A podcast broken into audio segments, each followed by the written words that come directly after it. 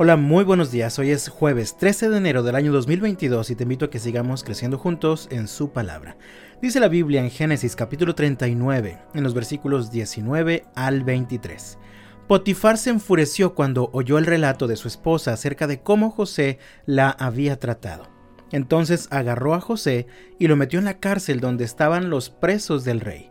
José quedó allí, pero el Señor estaba con José en la cárcel y le mostró su fiel amor el Señor hizo que José fuera el preferido del encargado de la cárcel. Poco después el director puso a José a cargo de los demás presos y de todo lo que ocurría en la cárcel. El encargado no tenía de qué preocuparse, porque José se ocupaba de todo. El Señor estaba con él y lo prosperaba en todo lo que hacía. Estoy seguro de que cuando menos debes haber escuchado alguna vez de José el soñador. Si no conoces su historia, te invito a leerla en el libro de Génesis. José fue un hombre que fue transformado por medio del dolor y el quebranto. Dios le permitió vivir situaciones muy difíciles. Cuando era un jovencito, sus hermanos lo vendieron y fingieron su muerte. Fue apartado contra su voluntad de su familia y de su casa y fue llevado a Egipto donde lo vendieron como un esclavo. Como te dije hace un momento, Dios lo transformó por medio del dolor en su vida. Pasó de ser un jovencito chiflado, presumido y hasta arrogante a ser un hombre fiel y completamente comprometido a obedecer a Dios. Como resultado, en varias ocasiones se dice de él en la Biblia que Dios estaba con él. El Salmo 34, versículo 15 dice, Los ojos del Señor están sobre los que hacen lo bueno, sus oídos están abiertos a sus gritos de auxilio. Ahora, vemos que el cuidado de Dios en la vida de José no lo exentó de pasar por un doloroso proceso de transformación. La presencia de Dios en la vida de José no lo liberó de problemas. De hecho, de pronto parece que por causa de su compromiso y de su lealtad a Dios, los problemas llegaban a su vida.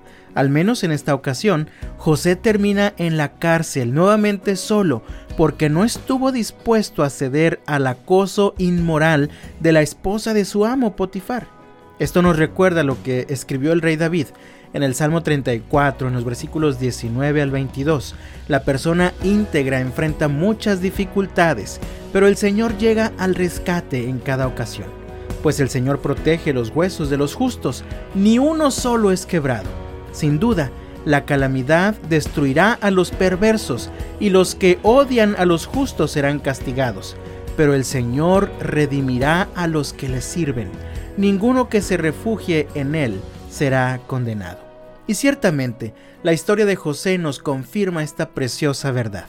La persona íntegra enfrenta muchas dificultades, pero el Señor llega al rescate en cada ocasión.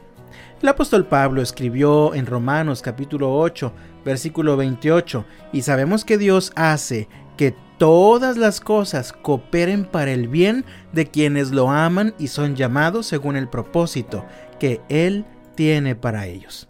¿Sabes? Muchos interpretan este versículo diciendo que a los que aman a Dios les ocurren puras cosas buenas. Eso no es lo que dice el texto. Lo que dice es que a las personas que aman a Dios, es decir, a quienes le obedecen con fidelidad, todas las cosas que ocurren en su vida, incluyendo las dificultades, las enfermedades, las pérdidas y todo lo que provoque dolor y quebranto, cooperan para el bien todo conforme al propósito que Dios tiene para ellos. Dios tenía un propósito para la vida de José y queda muy claro en su historia. Sin embargo, José tenía que ser preparado y transformado para cumplir ese propósito de Dios por medio del dolor y del quebranto. Y sabes, lo mismo está haciendo el Señor contigo. Él te está transformando él quiere que tu fe crezca y se fortalezca en medio del dolor que estás viviendo. Él te está preparando para que puedas vivir para su propósito, para el propósito con el que Él te diseñó y te formó. Así que yo te pregunto esta mañana, ¿qué vas a hacer con el dolor que hay en tu corazón? ¿Vas a dejar que te destruya y te aleje del propósito que Dios tiene para ti? ¿O vas a dejar que el Señor use el dolor para transformarte? de tal manera que puedas vivir el propósito que Él ha diseñado para ti. Mi amado, que Dios te bendiga este jueves y hasta mañana.